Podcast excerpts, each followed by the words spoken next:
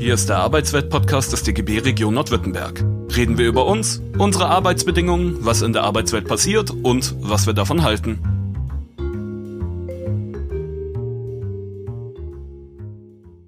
Hallo bei einer weiteren Sendung vom Arbeitsweltradio hier in Stuttgart. Ich bin Anja Lange, ich bin ähm, Jugendbildungsreferentin bei der DGB Jugend in Stuttgart und heute sprechen wir über Antifaschismus und zwar unter dem Titel Ich bin Antifaschist, Antifaschistin. Wir machen diese Sendung, weil im Gewerkschaftshaus in Stuttgart Ende Mai die Identitären unser Haus beschmutzt haben, indem sie ein Plakat runtergehängt haben, wo drauf stand, ihr habt mitgeschossen.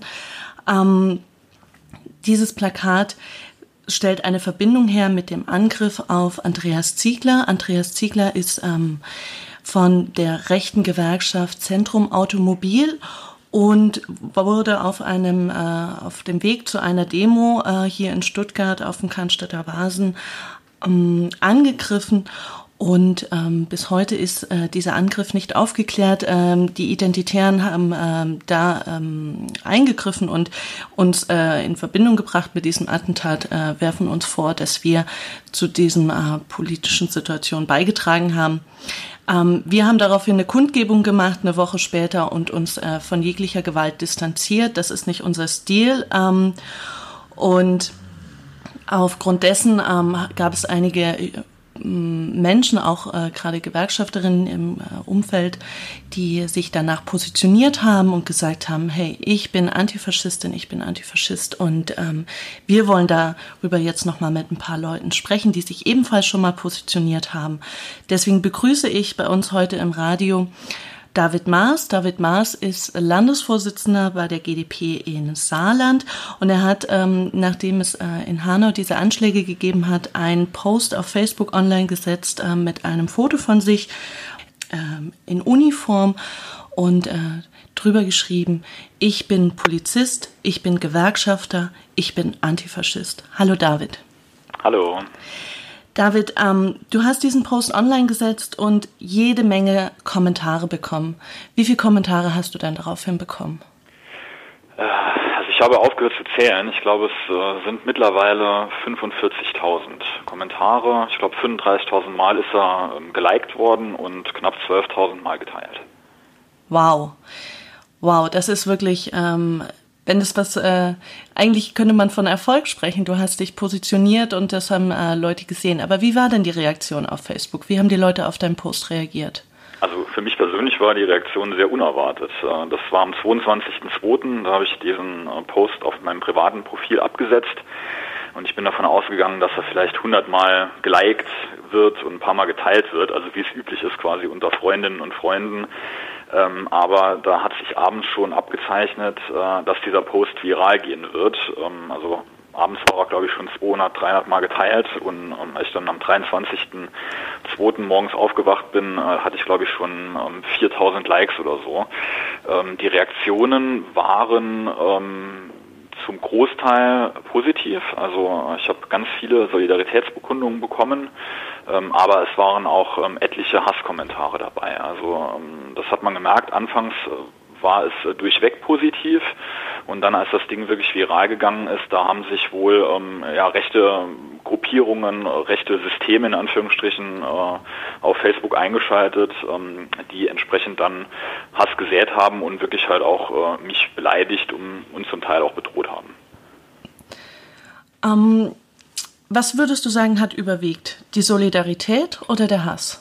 Die Solidarität. Also ähm, das war wirklich ein gutes Gefühl halt. Man muss dazu sagen halt, äh, ich bin auch nur ein Mensch, äh, war es oder bin es nicht gewohnt, dass äh, man äh, trotzdem dann immer noch hunderte beziehungsweise tausende negative ähm, Kommentare zum Teil wirklich unter der Gürtellinie erhält. Äh, das setzt einem schon anfangs ein bisschen zu. Dort macht man sich äh, Gedanken, auch wenn der Staatsschutz sich einschaltet, wenn die Politik sich einschaltet. Ähm, das Ding ist halt größer geworden, als ich mir eigentlich vorgestellt habe. Aber ähm, dazu muss ich sagen, halt äh, die breite Solidarität aus Gewerkschaftskreisen, aus äh, den Bevölkerungskreisen, die hat äh, wirklich dem Abhilfe ähm, geschaffen, die hat äh, ja die Situation erträglich gemacht. Du sagst, ich bin Polizist, ich bin Gewerkschafter, ich bin Antifaschist.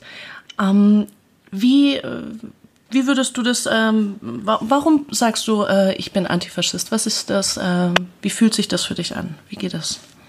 Faschismus bzw. Antifaschismus, da gibt es nur schwarz oder weiß. Also entweder ist man Faschist oder man äh, nimmt ihn quasi billigend in Kauf, indem man schweigt, oder man ist eben Antifaschist und bekennt sich zur Verfassung, ähm, zu unserer Demokratie und gegen den äh, Faschismus. Und das ist im Endeffekt das, was äh, Hunderttausende Polizistinnen und Polizisten auch in Deutschland äh, ja, bei ihrer Vereidigung gemacht haben und auch tagtäglich machen, nämlich sich zur Verfassung bekennen, Demokrat, Demokratin zu sein und deswegen sind wir äh, alle Antifaschisten. Sieht das jeder so bei der Polizei? Also es gibt sicherlich schwarze Schafe halt, Einzelfälle. Ähm, das ist auch ganz wichtig halt. Die Polizei darf dort nicht unter Generalverdacht gestellt werden. Ähm, es gibt Alltagsrassismus, es gibt auch sicherlich Rassistinnen und Rassisten in der Polizei. Ähm, wie in jedem großen Unternehmen mit, äh, ich glaube, knapp über 300.000 Beamtinnen und Beamten, allein jetzt die Beamtinnen und Beamten, ähm, da gibt es sicherlich Menschen, die vielleicht auch irgendwie extremistisch, sei es religiös oder auch politisch äh, motiviert sind aber wirklich der überwiegende Großteil, und da spreche ich jetzt wirklich von einem 99-Prozent-Anteil, hinterm Komma wahrscheinlich noch mit äh, einigen Zahlen, äh, sind ähm, Demokratinnen und Demokraten und eben keine Rassisten und vor allen Dingen auch keine Faschisten. Inwiefern hat denn die GDP auf deinen Post re reagiert?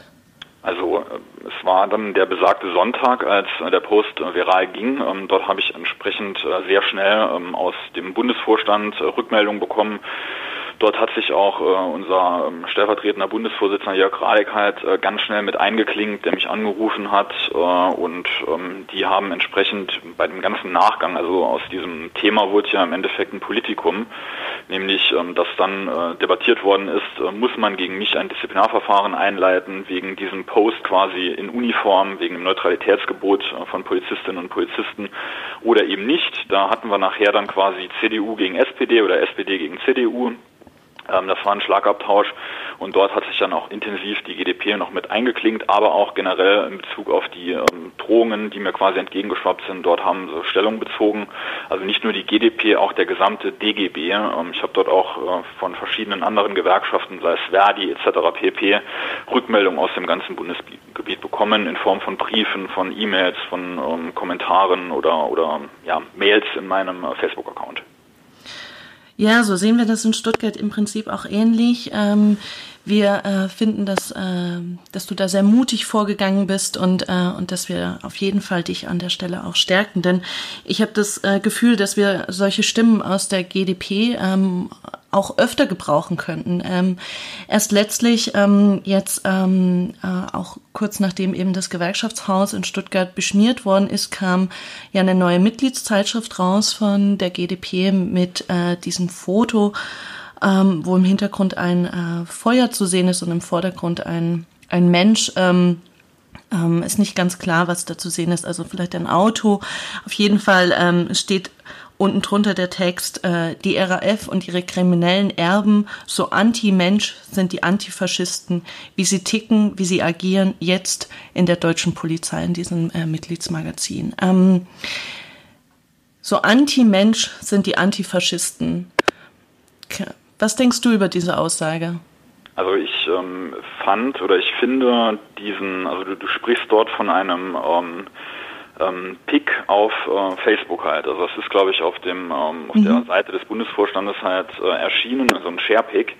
Ähm, ich finde, ich persönlich finde diese, ähm, diesen Satz halt äh, zu überspitzt und der läuft halt fehl. Also äh, äh, Anti-Mensch und Antifaschisten, wie gesagt, wir sind alle Gewerkschafterinnen und Gewerkschafter sollten, müssen und auch sind äh, Antifaschisten. Da bin ich mir relativ sicher, wir sind äh, die größte antifaschistische Bewegung der Welt. Ähm, von daher passt das nicht äh, in den Kontext halt. Also das war sehr reißerisch geschrieben, vielleicht um Aufmerksamkeit äh, medial zu, äh, zu erlangen, aber dort hat entsprechend der Bundesvorstand auch reagiert, denn wenige Tage später ist dort eine Klarstellung halt erschienen. Ich glaube, einen Tag oder zwei Tage später.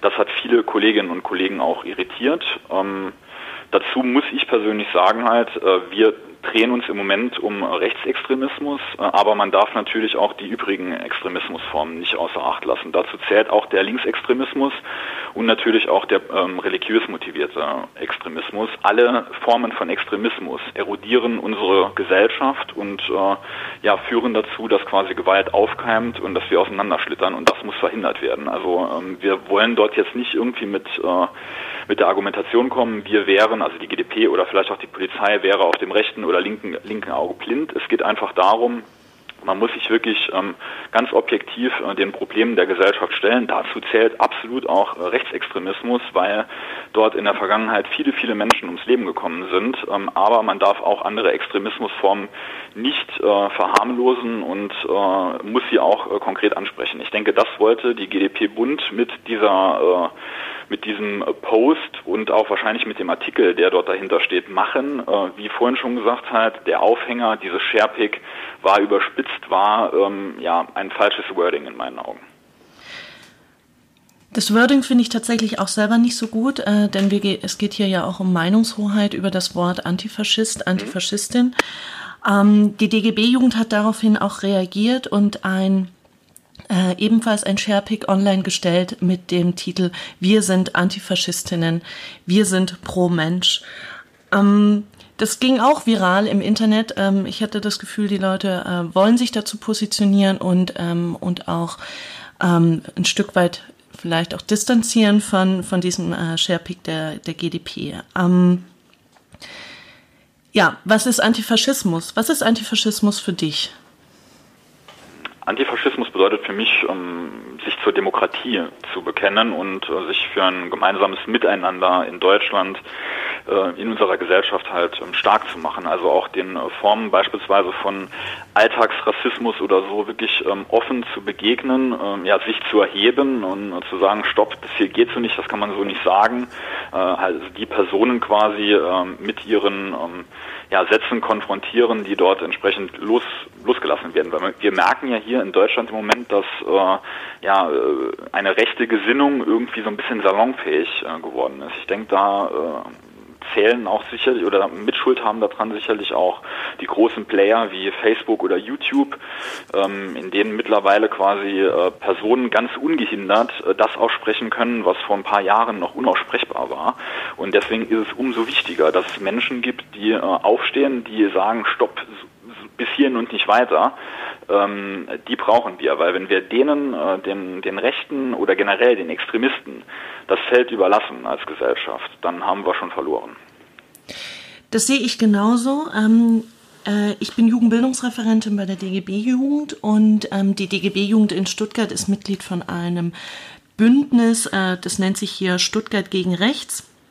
Das ist äh, ein gemeinsames Bündnis, wo wir ähm, die Philosophie verfolgen, kein, keinen Auftritt der AfD oder irgendwelcher anderen rechten Gruppierungen ohne unseren Widerstand, ohne unseren Protest. Denn auch wir finden äh, in Stuttgart, dass, äh, dass es eben nicht einfach so okay ist, wenn die sich in die Stadt stellen und äh, ihre Kundgebungen durchführen, sondern dass es da eben einen direkten Gegenprotest geht, gibt. Ähm, würdest du an so einer Demo teilnehmen? An einer Demo gegen, gegen rechts? Gegen die AfD zum Beispiel. Das würde ich und das darf ich und äh, da kann, das kann mir auch keiner verbieten halt. Also sicherlich nicht in Uniform, wie ich es bei dem Facebook-Post gemacht habe, aber ähm, ich bin dort äh, komplett weltoffen halt eingestellt und auch gegen, ich meine, ich habe mich ja klar auch gegen die AfD positioniert und äh, von daher wäre es nicht äh, ja, wäre schlüssig, wenn ich natürlich äh, deswegen halt auch auf die Straße gehen würde. Wie gesagt, ich bin ja auch entsprechend dort äh, politisch irgendwo positioniert ähm, ähm, in meinem Privatleben und das ist dort nicht äh, weit weg von, sagen wir es mal so. Das sind gute Neuigkeiten, denn ich glaube, dass wir, dass wir das brauchen, dass wir davon auch vielleicht mehr brauchen, dass äh, mehr Menschen auf die Straße gehen, wenn rechte Gruppierungen hier unterwegs sind, ähm, hier in Stuttgart, aber auch gerne äh, natürlich auch woanders. Ähm, wir brauchen das überall und äh, Menschen müssen sich positionieren und ich habe den Eindruck, das passiert auf Facebook und ähm, aber auch ganz wichtig auf der Straße. Ja, wir kommen zum Ende von unserem Interview. Ähm, David, gibt es noch etwas, was du uns mitteilen möchtest? Ja, ich habe es vorhin ja schon angesprochen, äh, weil ich ganz, ganz wichtig und auch bedenklich finde, äh, ist die Rolle von den großen Playern, also Facebook, YouTube in unserer heutigen Gesellschaft. Also wie vorhin schon gesagt hat, heute darf man dort äh, das sagen, ganz frei aussprechen, was sich äh, vor ein paar Jahren niemand getraut hätte ähm, auszusprechen, gerade im Hinblick auf Extremismus. Ähm, und dort sehe ich persönlich äh, face, vor allen Dingen Facebook halt äh, in der Pflicht. Ähm, aber für das, was ich jetzt sagen werde, wird oder ist die GDP in Anführungsstrichen zu klein. Da ist wahrscheinlich auch der DGB äh, zu klein für. Das muss, äh, denke ich, über die EU laufen. Und zwar ähm, Facebook und die großen Player müssen äh, in die Pflicht genommen werden, in meinen Augen, äh, ihre Algorithmen im Hinblick auf Extremismus ähm, auszuschalten.